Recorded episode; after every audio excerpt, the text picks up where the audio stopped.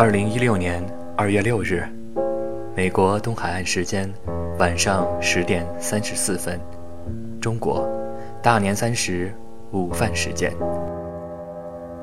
Green September, burn to October brown。这是我在国外的第二个春节。我来美国之前，除去自己的教授之外，别无相识之人。好在在 Meet Up 的 Hiking 组里。结识了比我早来一年的小飞，两人在除夕的晚上约着在北卡科研三角区的最正宗的岳阳楼里吃了年夜饭。第二月不得不进行手术，因为要麻醉，所以院方要求必须有家人朋友陪同。小飞听后二话不说，和领导请假，早上六点从 Durham 开车到我家来接我。然后又把麻药半消的我安全的送回了家。那时我们认识才还不到一个月的时间。后来我告诉小敏，小飞是我有幸结识的华人中最善良简单的人。这句话我说了一年，也许会说一辈子。因为在趟过可深可浅的、最容易让自己入戏的二十岁之后。我们性情中留下的部分，就算日后要变，也万宗不离其根本。中午的时候收到小敏的消息，我在去衡阳的列车上。在回国之后，他就辗转在北京、海南、桂林、衡阳四座城市里。衡阳是假期的最后一站，不日就要回京，因为飞鹰艾迪定档国内，开年项目必须惊艳。我给小敏说过，从十七岁离家之后，除却和小喜一起的时候，周末住在一起，从来都没有和谁朝夕相处过久于一周的。所以，对于他来美国探望我，调整自己的状态，并且完成自己的第一本小说的计划，我是抱着紧张又期待的心态的。I'm going way down south to Louisiana.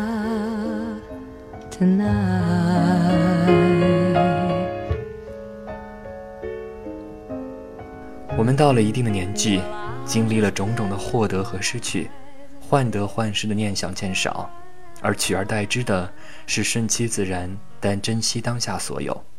这话，小敏在 Key West 海天一线的路上也这么说过。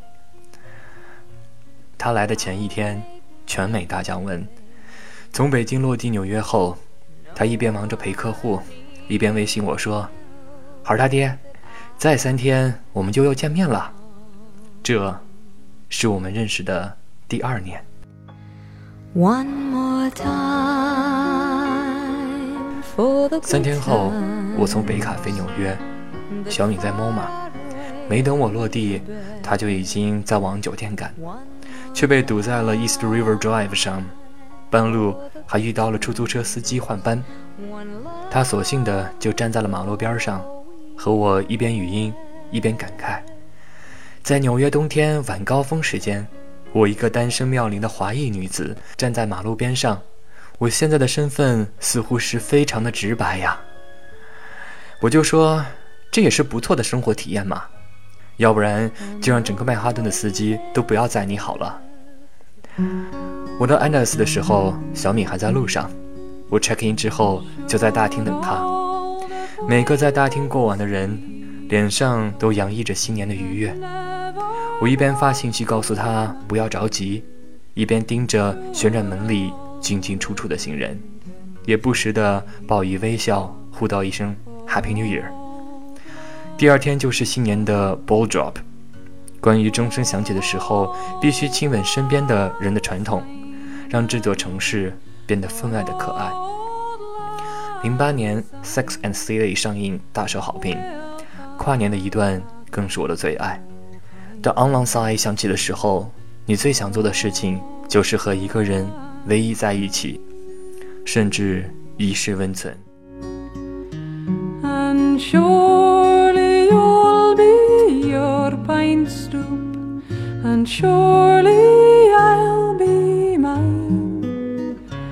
And we'll.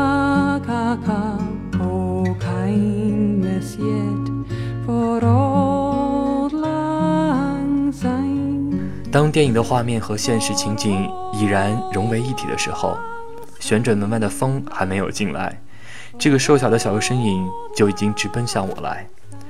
相拥的感觉非常的熟悉，欣喜的话还没有说出来，就听他说：“你怎么瘦了这么多？”这话一说，竟然说出了酸楚的感觉来。这话去年小喜来的时候也是这么说的，不过呢，瘦不瘦的不重要。几句嬉笑之后，就要赶着去晚饭了。虽然至今小敏同学对于 The Capital Grill 的牛排还是念念不忘。我却因为在晚饭前的前二十分钟内吞掉了近十个永清精心准备的云腿和香花饼，加之服务员特别爱聊，我们都在顾着鼓励这位大姐在钟声响起的时候亲吻餐厅经理。现在想起来，对于牛排，大体也只能记得鲜嫩多汁这个褒奖词了。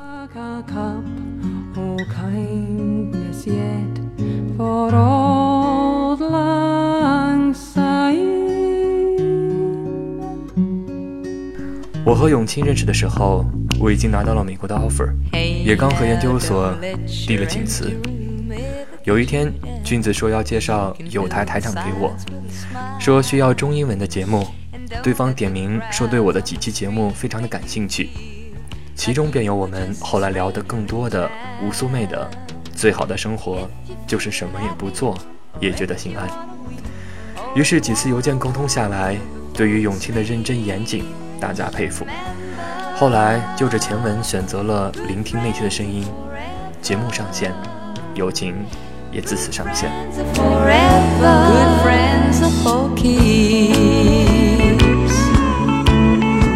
永清应该是小敏在美期间我们聊的最多的人，除去太认真、太善良、太全面之外的批评之外，全是褒奖。在得知我感恩节回国的计划取消，小敏来美度假探望的消息之后，永清就三天两头的分别叮嘱我和小敏，确定我们见面的时候一定要提前告诉他，他好找人订到新鲜的云腿和鲜花饼。等到我和小敏最后在纽约见面的时候，不由得为永清的细心和用心而感到感动。除去用心挑选的各种糕点。两罐滇红和金骏眉的外罐上写明了茶名、产地、水温、炮制方法，并且在盒内卡片上写道：“森哥，祝你和小敏的美国下午茶快乐。”我和永清第一次见面是在国家大剧院外，他邀请我一起去听交响乐鉴赏课，我才发现他每期的节目的后期的音乐都并非如我般随感觉而走，他要的。不只是个人感官，而且还要尊重音乐本身。每期的文案相应的调乐，每个着重处都必然蛮有心思。于是我心里更是对这个小我几岁，但对完美秉持执念的小子，更多了几分敬意。他和小敏都清楚我最爱的云南菜，于是每次两人聚餐，必然少不了我的一副碗筷。有一天，他发了照片给我。照片里的是小敏和孔，然后他说：“老魏，看，我替你把他们约到一起了哦。”在地球另外一端的我，几乎笑着掉泪。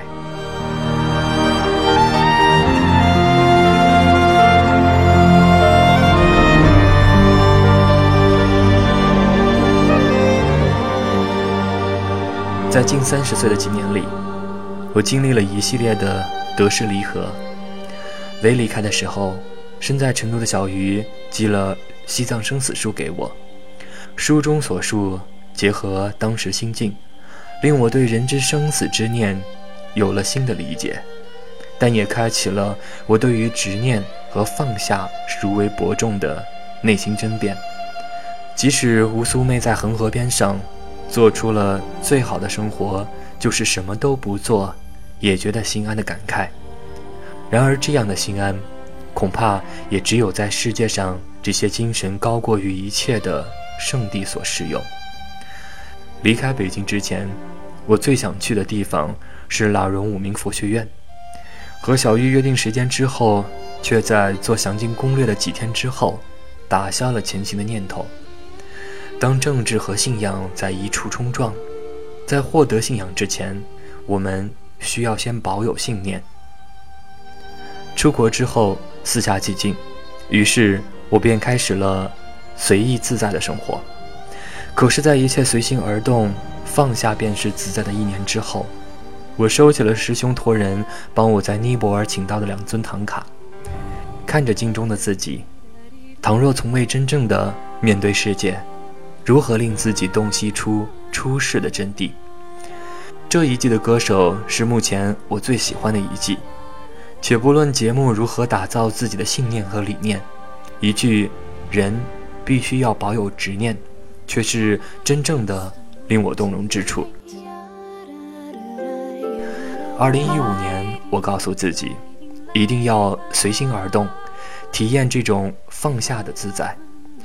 然而年关回首，却感受到了莫名的空洞和沉默。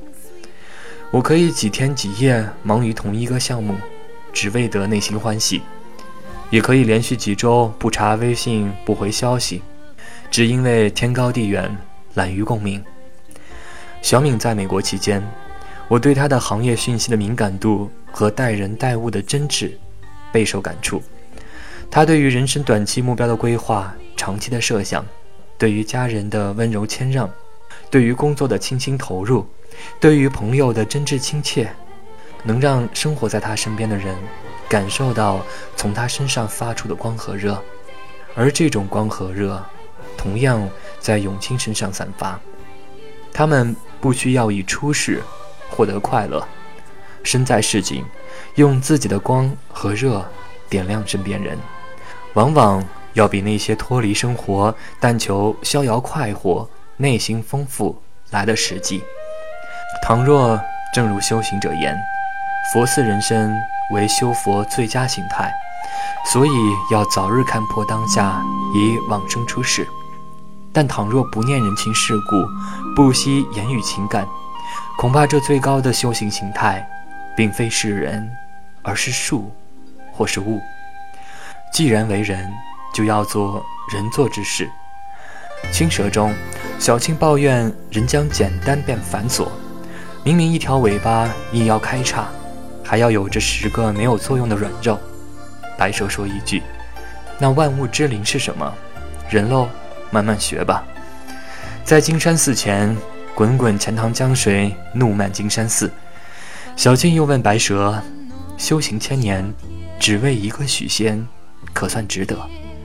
白蛇回道：“值不值得，轮不到我想。我只知道如何去明白人情世故，依足所有的做人的规矩。如果这样都是错的，我千年修行，真的不知是所谓是何了。这，就是执念。”倘若没有执念，蛇终究是一条蛇。然而，因为他对于如何为人有所执念，所以千年流传的只有这一青一白，情者重义，白者重情的两条蛇罢了。倘若早在执念之前，就劝说他们放下即可自在，又何来这侠骨柔肠和肝肠寸断的？千古绝唱呢。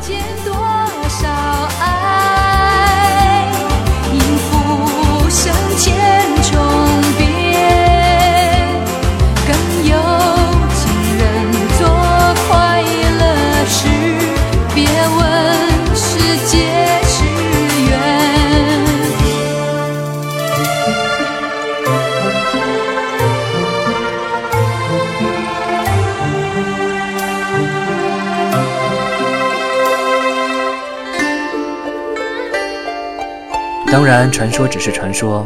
人既为人，不是因为身为人、性为人，而更是因为行为人、性为人。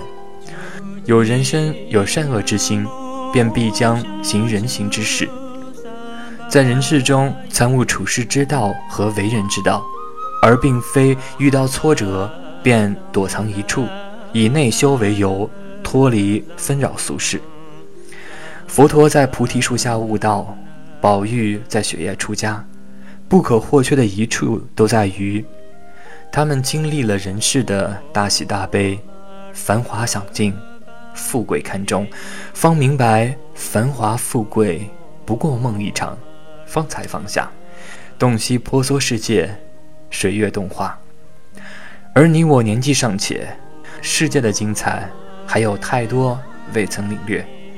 阿尔卑斯雪山少女峰，南极的极光，埃及的金字塔，秘鲁的马丘比丘，罗马的决斗场，色达的佛学院。对于我，还有很多的地方有所期待，还有很多的地方从未耳闻。我喜欢电影。喜欢广播，喜欢做自己以为自己难以完成的事情，喜欢被人听到我的声音、我的想法。我喜欢被人有所期待，为身边人带来欢乐。希望用自己的眼睛给没有走过我来的地方的人一个世界的展示，而这些，才是我作为一个人真正的该去继续做，并且能让自己心安、他人温暖的事情。这，是我的执念，一个在旧年被放下，新年重新拾起的执念。